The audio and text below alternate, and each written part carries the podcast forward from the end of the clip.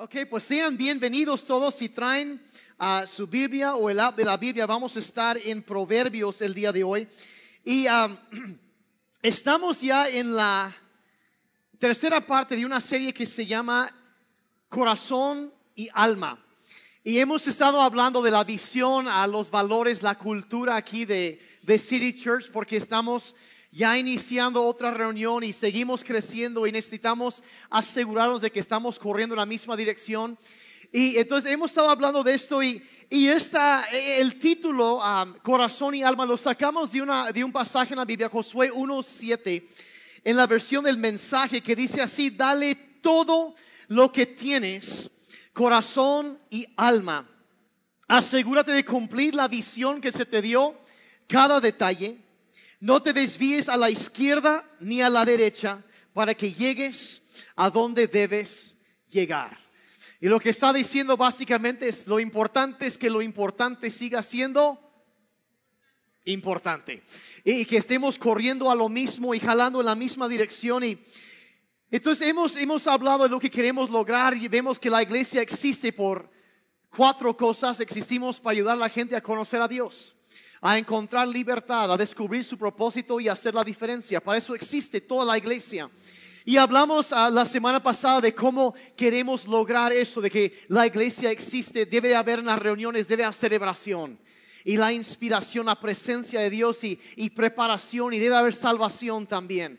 Y hemos estado viendo cómo queremos lograr. Y hoy quiero tocar algo un poco diferente al mejor que lo que la dirección que he venido, pero hoy voy a hablar del poder de la excelencia el poder de la excelencia. Y quiero, lo que es ahorita, quiero tocar dos principios muy sencillos de la Biblia, como es, muchas cosas en la Biblia son muy sencillas, pero muy profundas al mismo tiempo y tienen muchísimas implicaciones.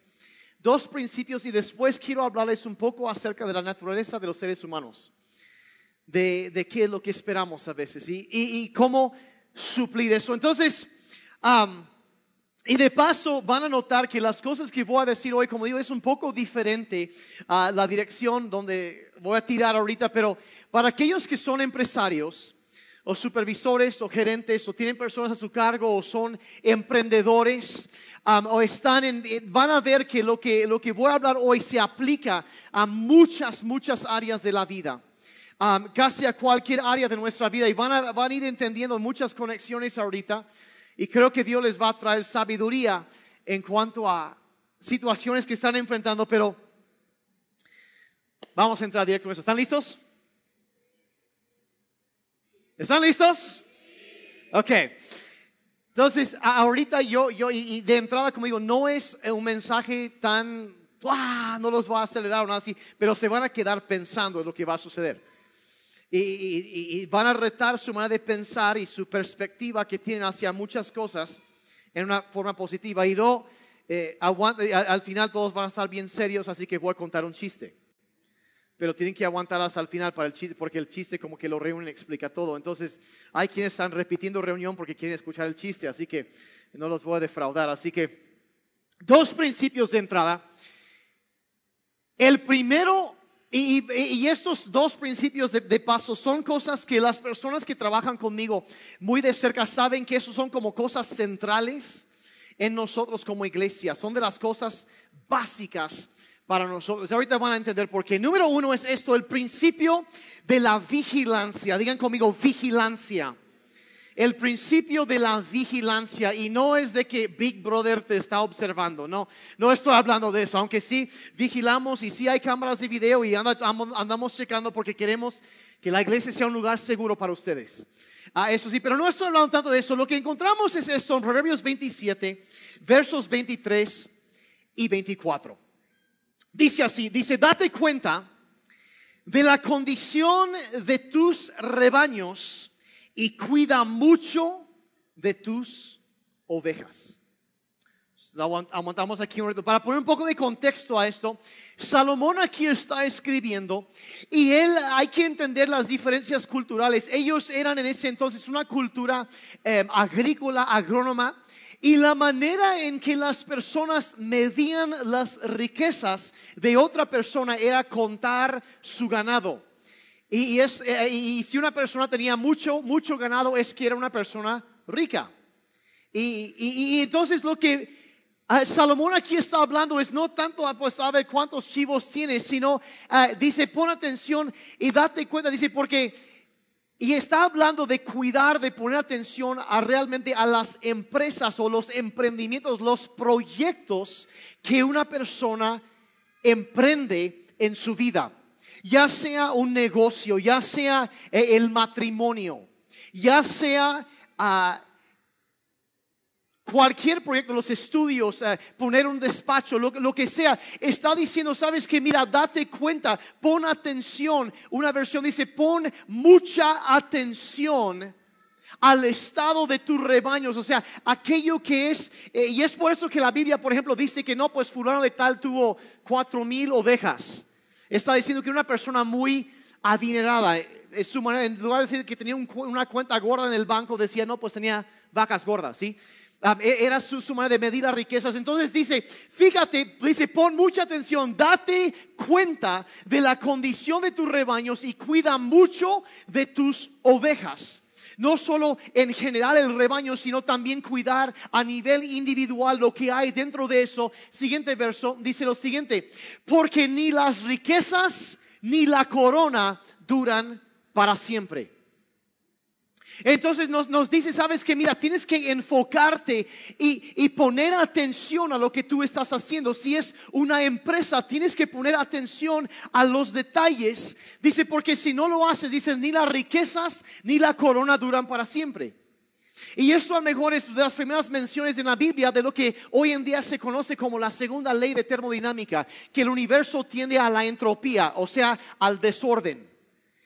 Cualquier cosa que tú tienes, si lo sueltas y no lo atiendes, tiende a descomponerse. Por ejemplo, ¿cuántos de ustedes han tenido que batallar porque crezcan hierbas en su jardín? Hierba mala, tienes, ay, que crezcan las hierbas y, lo andas cuidando para que crezcan las hierbas. Nadie, ¿verdad? No, la hierba mala crece. Crece de forma automática. Tú tienes que estar vigilando y cuidar. Si quieres mantener orden en tu jardín, que no se descomponga, lo tienes que atender. Es lo mismo con tu coche. Si no mantienes el coche, se va a descomponer. Es lo mismo con tu matrimonio. Si no te fijas y no mantienes tu matrimonio, se va a descomponer. Si no pones atención y vigilas el principio de la vigilancia, estar atento al estado de tus rebaños. Si no cuidas tu empresa, tu negocio, las cosas vienen para abajo.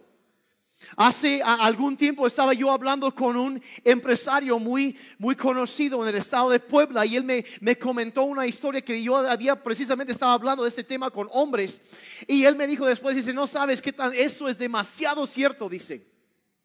Era un hombre que tenía una empresa de seguridad privada y transporte de valores y tenía a su cargo varios centros comerciales muy grandes.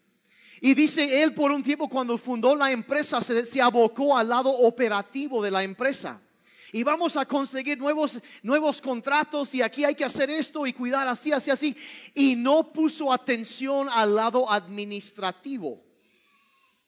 Ya saben a dónde va la historia, ¿verdad? Pues él encargó un contador, según de mucha confianza para él.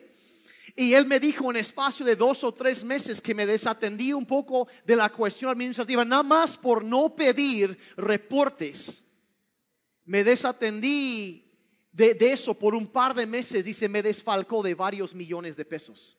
Y lo hizo tan astutamente que no hubo manera de comprobar. Y este hombre, este empresario, es un abogado y es un juez.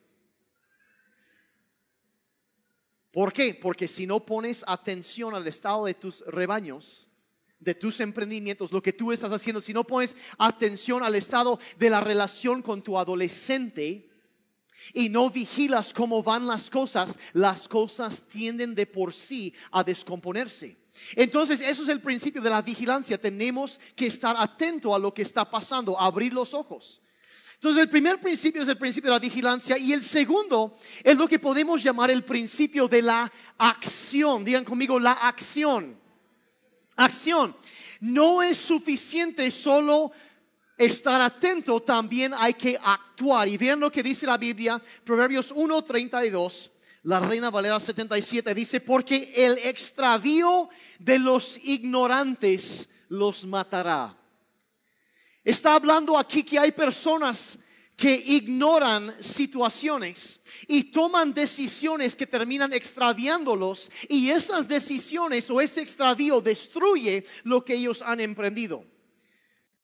Por ejemplo, una, un hombre, un esposo que ignora la condición del corazón de su esposa y no está cultivando su matrimonio, su relación, eventualmente por no saber cómo está la situación, por no estar atento al principio de la vigilancia, empieza a, desentender, no sabe lo que está pasando y toma decisiones que están basadas sobre suposiciones equivocadas y termina extraviándose, haciendo algo equivocado y termina matando su relación. Si como empresario tú respondes a lo que tú piensas que es una tendencia de mercado, pero que no lo es, si te equivocas en cuanto a esas cosas, puedes tomar una decisión que te lleva en una dirección y te pierdes de lo que realmente está sucediendo. Cuando tú ignoras la realidad, si no, entonces como que este verso al principio aquí lo que hace refuerza el principio de la vigilancia. Hay que estar atentos. Hay que estar atentos. Ahora sí, en la segunda parte del verso sigue así, dice, dice, y la cómoda indolencia de los necios los echará a perder. La cómoda indolencia de los necios. ¿Y qué, qué, está, qué es la indolencia? Bueno, la Real Academia lo define de esta manera. Dice eh, que una persona que no se afecta o no se conmueve. O sea, una persona que al mejor se da cuenta de la situación, mas sin embargo no actúa, no responde a la situación, no ve la tendencia. Dice, es insensible que no siente el dolor o un flojo o perezoso. Entonces habla primero de personas que ignoran, pero de ahí también habla de una cómoda indolencia, o sea, la persona que sabe lo que está pasando, pero básicamente le vale, no le interesa, no quiero cambiar nada, no tengo que ajustarme. Aquí yo, eh, siempre lo hemos hecho así, no quiero cambiar nada y el mundo cambia y te quedas ahí atrás. Dice la cómoda indolencia, dice esa actitud de no querer, de, de, o sea, de mantenerte en tu comodidad, de no estirarte, de no informarte para responder sabiamente a la situación real. Si no lo haces, eso es una actitud de necedad, dice. Y dice que los va a echar a perder. Qué mensaje tan positivo el día de hoy, ¿verdad? Entonces, el principio de la vigilancia, pero también de la acción. Necesitamos informarnos, estar atento al estado del rebaño y poner mucha atención a las ovejas. Como en la empresa, e, en general, el rebaño, pero también a cosas individuales. Y este verso para mí es, es, extremada, es doblemente importante porque cuando yo como pastor pienso en el rebaño y en las ovejas, entonces me dice a mí como pastor, yo tengo que cuidar varias cosas en la iglesia. porque Porque si no se cuida, empieza a venir para abajo. Me da mucha tristeza decir que aquí en, en México no se tienen las cifras, pero ahorita en Estados Unidos, ojo, 94% de las iglesias están bajando. O están perdiendo sus números, están bajando los niveles de asistencia o está creciendo pero no al ritmo de su comunidad y están perdiendo terreno contra lo que hay afuera. Y muchas, muchas veces, entonces tenemos que examinar, poner atención al estado del rebaño. ¿Qué es lo que queremos mantener? ¿Qué queremos cuidar? ¿Qué es lo importante? ¿Hacia dónde vamos? ¿Y qué necesitamos cuidar para poder llegar ahí? De, como decía ahorita, dale todo lo que tienes, corazón y alma. De esa frase en Josué. Entrégate de lleno. ¿Qué tenemos que hacer? ¿Qué áreas tenemos que cuidar para poder seguir creciendo como ha venido sucediendo. Ahora, lo que les acabo de decir, yo, yo les vi ahorita algunos con cara de que, ay, jole, necesito sentarme a platicar con mi esposa para ver cómo está. Y si eso es lo que tú oíste, eso fue de Dios, ¿ok? Eso fue, fue de Algunos están pensando que mañana necesito checar unos números en la oficina. Algunos pensaron eso, ¿verdad? Necesito revisar algunas cosas, necesito estar atento, que ya estás pensando, ya, eh, ok, y no solo estar atento, es el principio, pero tienes que también actuar, informarte bien y luego actuar. El principio de la vigilancia y de la acción.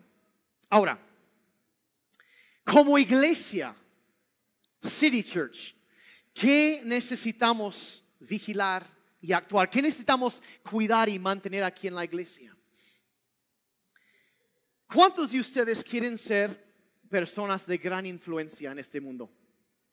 Necesitas levantar tu mano porque ese es el llamado de Dios para tu vida. Si eres un hijo de Dios, la Biblia dice que tú eres la cabeza y no la cola. Estás encima, no debajo. Tú eres una luz encima de una montaña que brilla para que todos te vean. Tú naciste para ser una persona de gran influencia, naciste para ser de los grandes. ¿Cuántos quieren ser de los grandes? Sí, si no quieres ser de los grandes y queremos orar por ti, yo quiero ser de los grandes. Ahora, ¿cómo le hacemos? ¿Cómo le hacemos? Jesús nos dio un mandamiento tan sencillo, el paso, cómo ser grande en la vida. Y él dijo, los que quieren ser grande, sirvan a los demás. Sirvan a los demás. Y a veces se nos hace como tan contrario porque pensamos, bueno, ¿cómo servir a alguien más? Y como que es como que hacerme como que si fuera yo inferior a esa persona. Y luego hay personas que, que crecen o tienen de plano, tienen una mentalidad de inferioridad y, sienten que hay, y entonces, bueno, ¿cómo, de, ¿cómo ser grande sirviendo a los demás? Pero lo que Cristo aquí está diciendo, ¿sabes qué? Cuando tú te extiendes hacia otra persona y empiezas a servir de una forma desinteresada a esa persona y los levantas, lo que va a suceder es que esa persona se va a dar cuenta que para ti ellos son importantes. Y lo que va a suceder ahí es que va a empezar a crecer y la influencia que tú vas a ganar para tocar la vida de esa persona va a crecer cuando tú sirves. Cuando te conectas con ellos. Y es, por ejemplo, en el matrimonio, cuando, cuando tú tienes la actitud, en lugar de desarrollar una mentalidad egoísta, cuando tú empiezas a ver el matrimonio como una oportunidad para servir a tu cónyuge, y empiezas a servir y a servir y a servir, tarde o temprano esa persona va a empezar a apreciar eso que tú has estado haciendo. Y cuando los dos lo hacen, suceden milagros. ¿Por qué? Porque empiezas a crecer. La estima que tienes para una persona que te sirve y te atiende a ti, que te ama a ti, ellos empiezan a crecer en tus ojos, en tu perspectiva, en tu estima. Ellos van creciendo y llegan a ser grandes. Y eso es lo que Jesús está diciendo. Si quieres ser grande, sirve a los demás. Y lo que pasa aquí es que esta verdad no solo se aplica en, a nivel interpersonal, no solo se aplica en el, el, matrimonio, en la familia, en la iglesia, en cualquier ámbito de la vida. La clave del éxito en la vida es saber servir bien a los demás. Si tú eres un empresario, la cosa no es sacarle toda la lana posible a la otra persona, es servirles que agregue valor a ellos para que quieran regresar contigo y hacer negocio otra vez. Es que quieran regresar, es desarrollar una relación y, e invertir, servir a esa persona, que sea una cosa, claro, de, beneficio mutuo, pero eso es la clave del éxito. En cualquier emprendimiento, esta verdad es cierta. Ahora, ¿cómo entonces? La pregunta es, ¿cuándo, entonces, ¿cuántos quieren ser grandes? Y ay, como que servir. No, yo, yo quiero ser grande. Entonces, bueno, si el camino es el servicio, ¿cómo entonces podemos servir bien a los demás? ¿Qué es lo que los demás esperan? Y esto lo que voy a decir ahorita no importa si, si no importa si vendes tamales, si eres el jefe de una empresa transnacional, si trabajas en, si eres albañil, si eres ingeniero, si eres programador, lo que sea, esto es aplicable. Es más, hay personas aquí probablemente que van a llevar la grabación y lo van a poner con sus empleados esta semana porque puede cambiar por completo la cultura en su... Uh, acabo de tocar, se me surgió eso. Mira, hay personas que tienen problemas en su negocio y han intentado varias estrategias para cambiarlo y no ha funcionado. Y la razón es que se ha creado una cultura malsana. Y la cultura devora a estrategias antes del desayuno.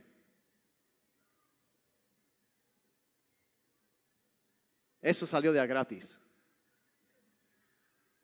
Hay empresas que tienen una mala cultura. Hay iglesias que tienen una mala cultura. Hay iglesias que tienen una buena cultura. Hay empresas, es que se siente, entres a algún lugar y es, es entras en otro y ¿qué pasó? Entonces lo que yo voy a hablar ahorita es una cuestión a nivel cultural. ¿Qué queremos como cultura en la iglesia? Entonces el tema es el poder de la excelencia y quiero darles muy rápidamente tres cosas que la gente espera cuando tú los sirves. Cuando tú los sirves.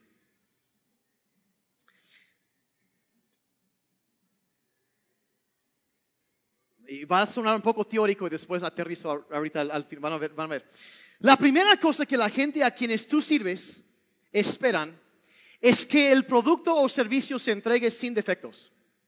Ahora, yo sé que eso suena muy como que hay discurso de administración en la, en la prepa o la universidad y qué aburrimiento. Pero ¿qué significa? Ellos, no importa qué hagas, esa persona que tú atiendes, que tú sirves, esperan que el producto o servicio, lo que tú vas a dar, se entregue sin defectos. Lo que eso significa, por ejemplo, si tú vas a un restaurante y te sirven un plato de pozole, que no haya una mosca muerta en el pozole, que no haya defectos. ¿Cuántos dijeron amén?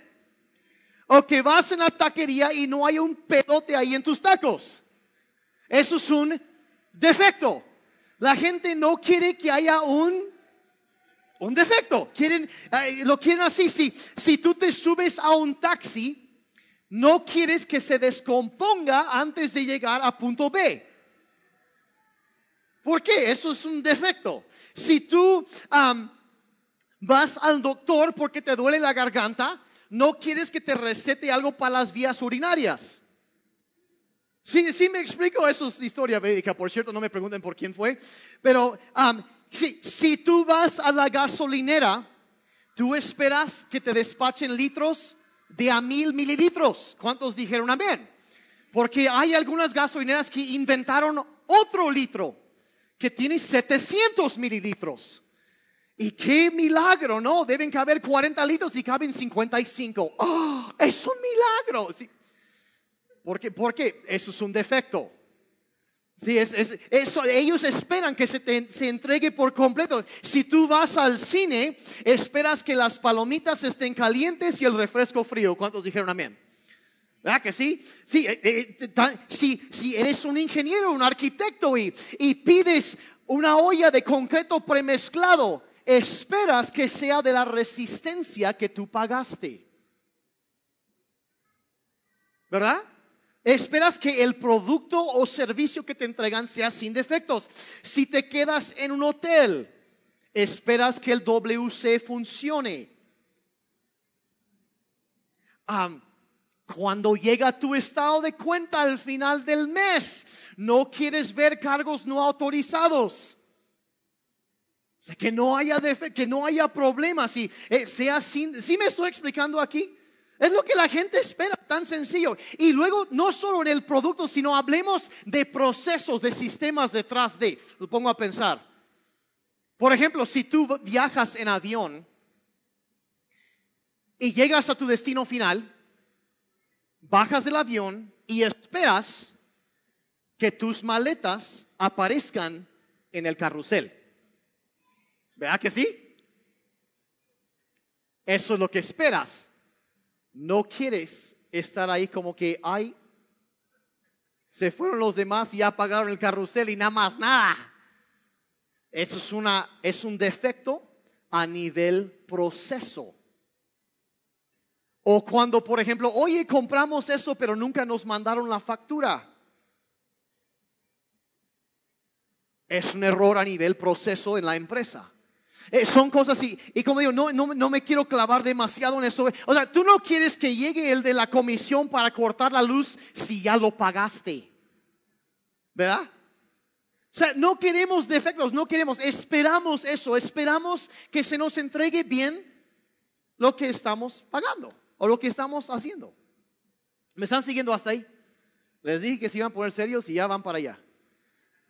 Ok, entonces eso es lo primero, lo primero, si quieres servir bien a las personas, el bien o servicio se entrega sin defectos.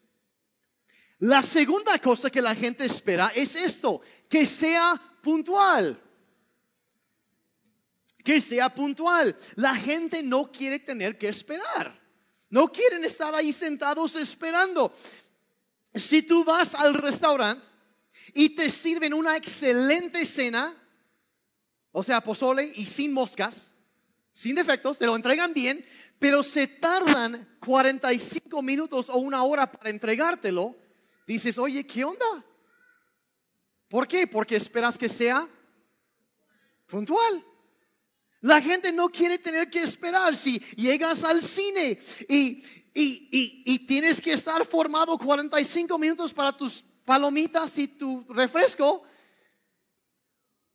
no te va a gustar porque ya perdiste una parte de la película.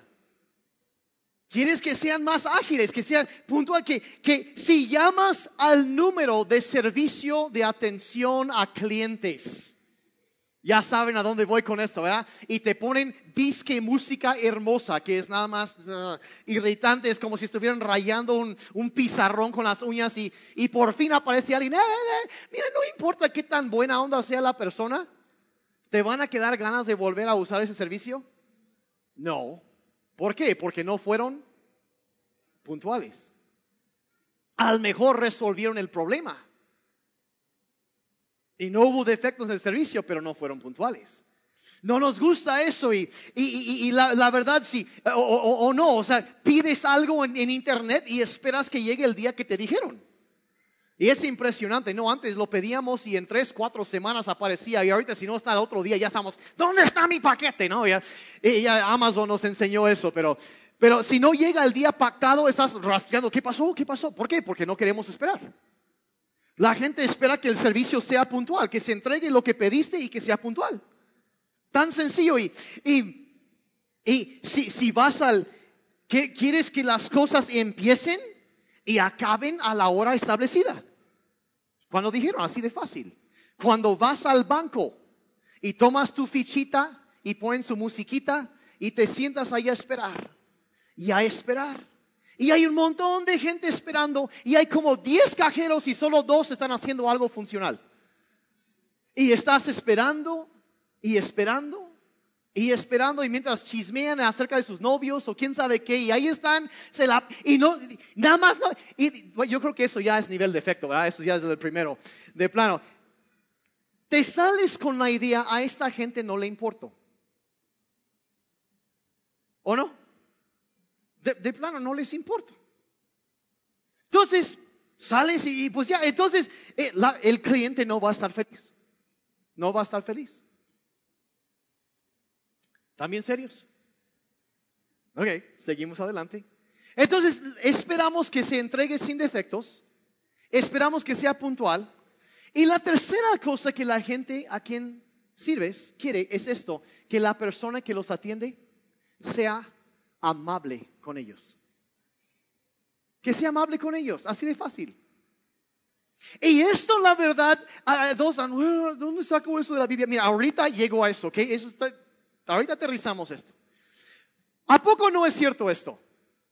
Y esto, el tercero, que sean amables con ellos, es más importante que los primeros dos. Porque, por ejemplo, si tú vas a un restaurante y te entregan tu pozole con todo y mosca, y le llamas al mesero, o sea, defecto, entonces fallaron el número uno, pero llegas al mesero y le oye, ¿qué pasó? Se sigue moviendo. Y llega y dice, ah, discúlpeme, ahorita se lo recojo, se lo cambiamos. Mire, es más, ni siquiera lo voy a cambiar, disfrútelo. Y, y en unos momentos más sale el chef, se disculpa contigo y, wow, y dices, oye, Sí hubo una mosca en, la- en- en el pozole, pero oye, qué bien atienden. Y se vuelve una experiencia. Y es posible que una mosca en el pozole se vuelva una experiencia agradable.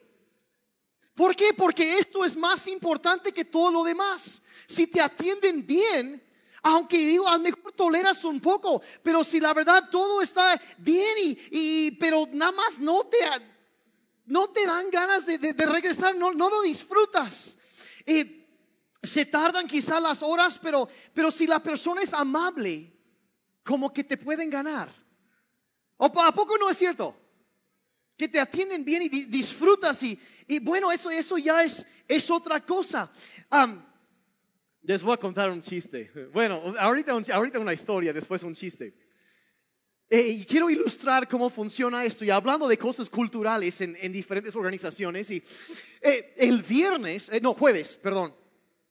Salí con mi esposa y con mi hija para buscar unos muebles que nos hacen falta aquí para la congregación. Y andamos en varios lugares y fuimos a una tienda de muebles que no me voy a reservar el nombre por decencia, am, pero que si lo dijera todos que viven aquí en Oaxaca lo reconocerían. ¿ok? Conocida tienda de muebles. Y a lo mejor ustedes, yo quizá estoy un poco más atento a eso, porque me ha tocado a veces, yo voy, por ejemplo, me acuerdo hace algún tiempo, me quedé en un hotel nuevo de una cadena que yo he estado muchas veces y era un desastre. Tenía seis meses de haber abierto el el hotel y, ya tenía, estaba cayéndose en pedazos. Yo dije, ¿cómo descompones un edificio en seis meses? O sea, yo no sé cómo. Y entré y no, es un... Y entonces después me llega el, el correo electrónico de la, de la encuesta, ¿no? Entonces contesté y les dije, miren, la verdad, entré y hay hierba creciendo en el estacionamiento y los empleados no usan su uniforme, ni siquiera llevan, ni siquiera van señalados. Todo esto, y la verdad me sorprendió, eh, están descompuestos la calefacción, todo esto. Y dije, la verdad, pero es una cosa ya a nivel sistémico. No es un problema de los empleados. A los tres días me contestó un vicepresidente nacional de la empresa pidiendo más información. Y le dije, pues muy amable, mire, pasó esto y esto y esto, pero eso es algo como algo ya cultural, porque los demás hoteles de esa, esa cadena siempre es excelente. Yo sé, no sé qué pasó. Pues me quedé ahí hace como seis meses y está como nuevo el hotel. Se me hace que vigilaron y tomaron acción y, y arreglaron la situación. Pero bueno, el asunto es que conocida tienda de muebles. Entonces voy con mi esposa y mi hija y entramos. Entramos por la puerta y ahí está recepción y hay una chava detrás de recepción donde deben recibirte. O sea, recibirte.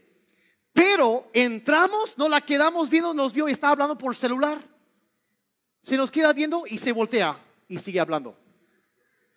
Yo dije, ah, hmm. Entonces dije, bueno, pues al parecer, pues no, este, no sé para qué le ponen recepción porque no recibe a nadie. Pero bueno, entonces ya agarramos por acá y empezamos a ver los muebles y muebles muy bonitos y, y, y- y damos la vuelta y empezamos y paso y ahí veo un cuarto allá atrás con un montón de gente allá trabajando y platicando y se nos quedan viendo y luego siguen trabajando. Y luego sigo caminando y, paso literalmente enfrente del escritorio de dos otras personas. Ni siquiera levantaron la vista para reconocer nuestra existencia. Si no nos pelaron, pues. O sea, no, y yo casi, casi, oye, Tierra, y eso es Houston llamando a gerencia, por favor. hay alguien. Nada. No nos, o sea, ni, yo no sé cómo le haces, se me quedé ahí como a ver si se incomodaba, ¿no? O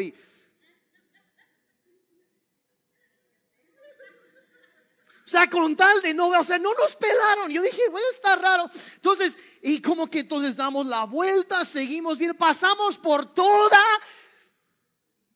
la tienda. Llegamos otra vez a recepción y seguía.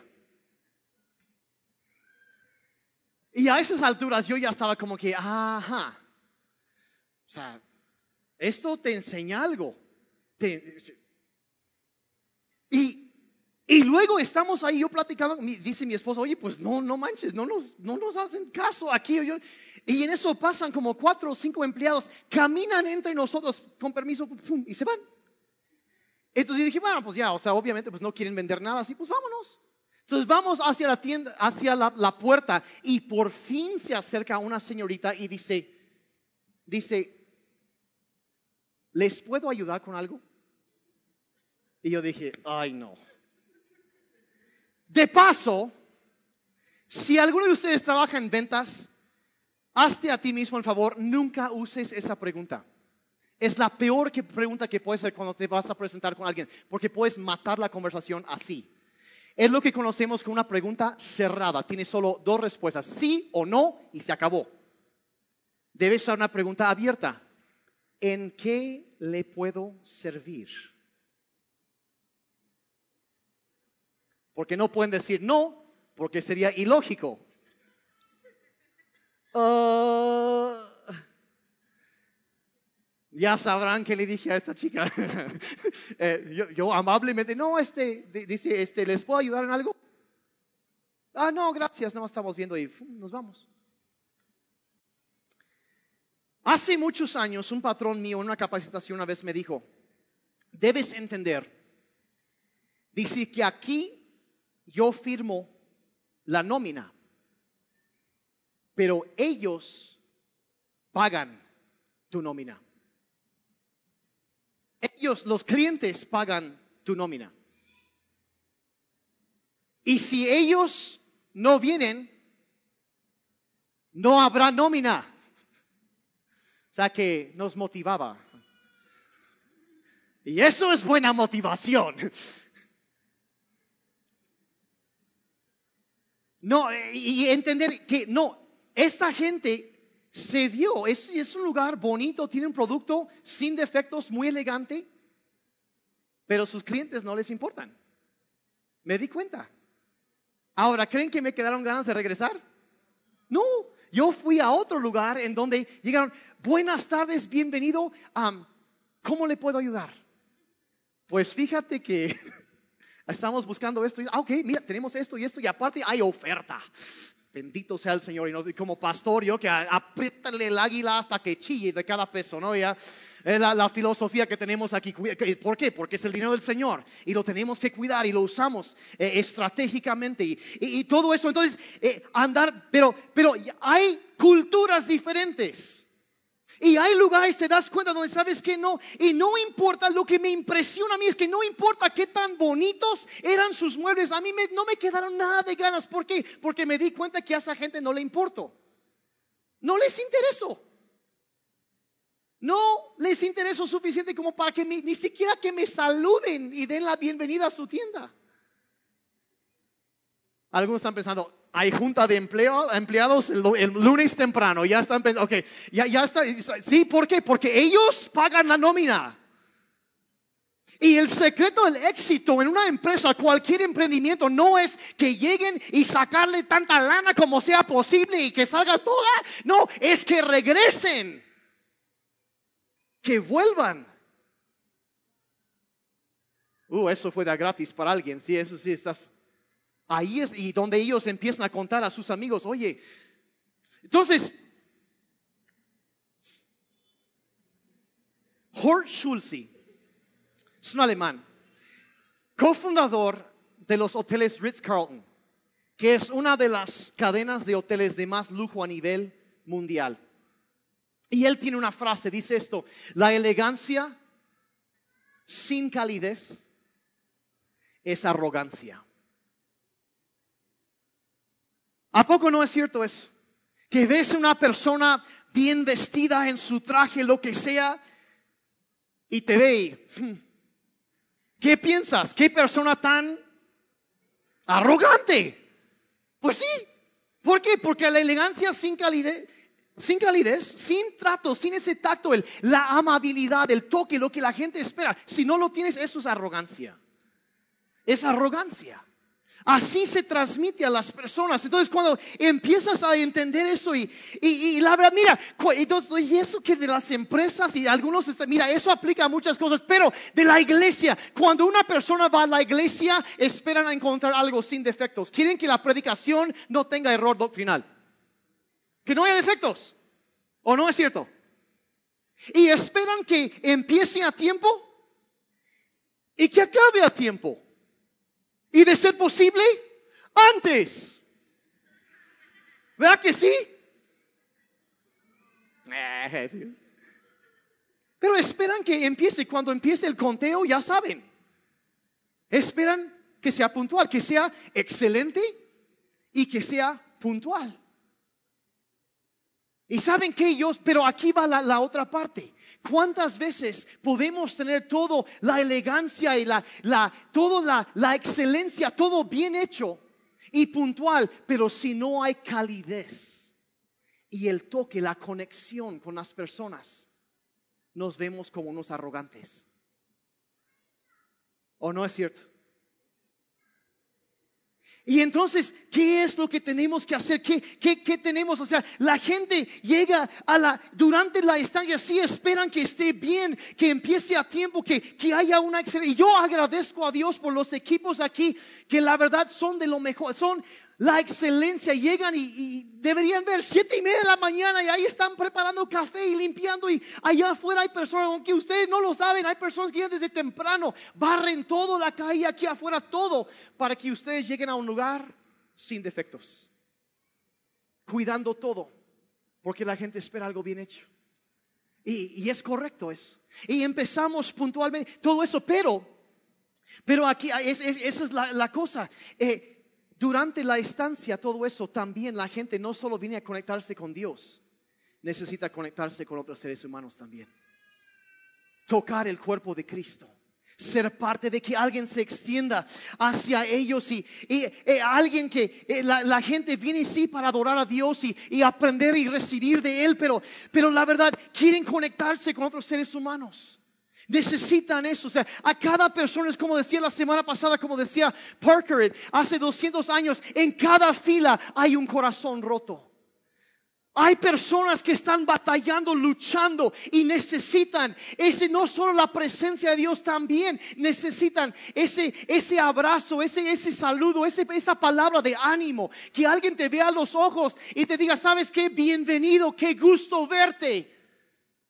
Bienvenido a la casa de Dios. No puedes hacer que nazcan polluelos en un refrigerador. Necesitas calidez. Y como iglesia vamos a tratar de, de al que sí cada vez estar vigilando, atento, qué podemos mejorar, en qué podemos crecer y vigilar cómo eh, todo está excelentemente bien, está bien hecho y esto, y, y sí, y, y, y puntual y todo, pero también la calidez mantener eso, ese, ese contacto. Ahora, algunos están, bueno, entonces, sin defectos a tiempo y amablemente. Y uno dice, bueno, ¿de dónde sacaste eso de la Biblia? Y otros están, ¿a qué horas va a ser el chiste? Porque ya me estoy como que eso está medio, me recuerda a, a la universidad. O sea, ¿cómo? Y ahorita va el chiste. ¿Qué dice la Biblia de eso? De la excelencia, de la puntualidad, de la, de la calidez, de la amabilidad. Esas tres cosas. Vean lo que dice Colosenses 3:23. Dice, hagan lo que hagan, háganlo bien, como si en vez de estar trabajando para amos terrenales, estuvieran trabajando para el Señor. O sea, háganlo como si fuera para el Señor. Si tú preparas un café, lo haces como si fuera para el Señor.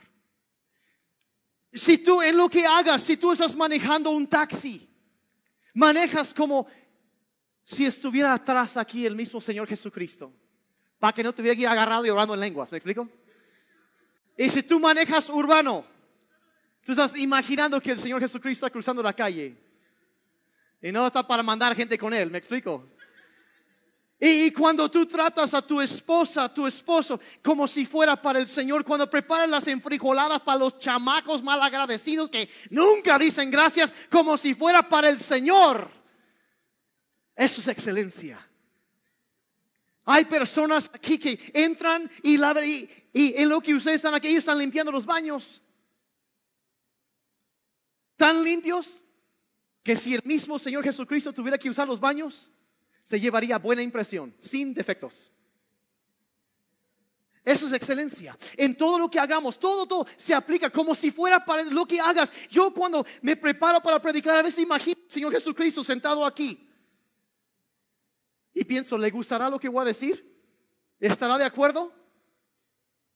Como si fuera para el Señor. Debe ser. Unas entomatadas. Como si fuera con tasajos. Como si fuera para el Señor. Quizá tú eres barista, preparas café. Yo creo que en el cielo toman café. ¿Cuántos dijeron amén a eso? ¿verdad? Eso, amén. Y, y más temprano, ¿verdad? como para el Señor. Que ese chai latte sea una experiencia divina. Cuando tú sirves a otros de esa manera, tú serás grande. Regresarán contigo si los tamales que tú preparas como para el Señor y los entregas a tus clientes sin defecto, la gente y con amabilidad y a tiempo, la gente va a regresar contigo. Serás grande si tú estás limpiando, si tú eres un contador a tiempo, sin defectos y amablemente, la gente regresará contigo. Cuando haces eso, la gente regresará contigo. Eh, hágalo como para el Señor. En cuanto al tiempo, la puntualidad, Efesios 5:16 dice, aprovechen bien este momento decisivo porque los días son malos. Dice, ¿sabes que Estás ahorita en un momento decisivo. Aquí como iglesia, por ejemplo, si una persona, una persona que entra aquí por primera vez, es un momento decisivo. La gente decide en los primeros siete minutos si van a regresar o no. Tienes una, miren, aquí, aquí va, esto va a otro, vas a anotar, tuitear y postar lo que estoy a punto de decir, ¿ok? Nunca tendrás una segunda oportunidad para dar una buena primera impresión. Voy a repetir eso. Nunca tendrás una segunda oportunidad para dar una buena primera impresión.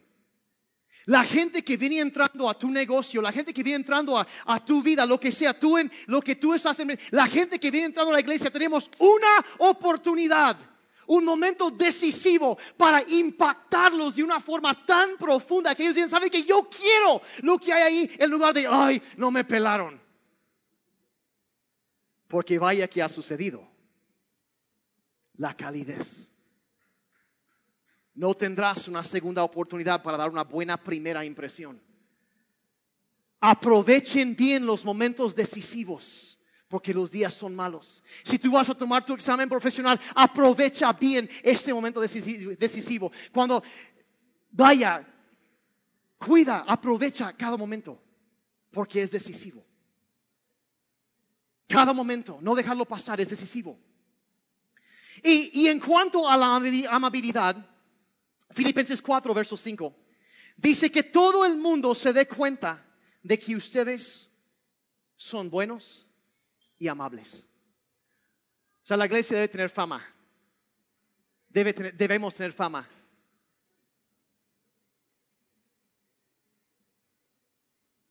Hay que tener fama, hay que servir a los demás. Cuando tú haces esto, entregas lo que vas a hacer con excelencia, lo haces puntualmente y lo haces con amabilidad, con un corazón para servir, serás grande.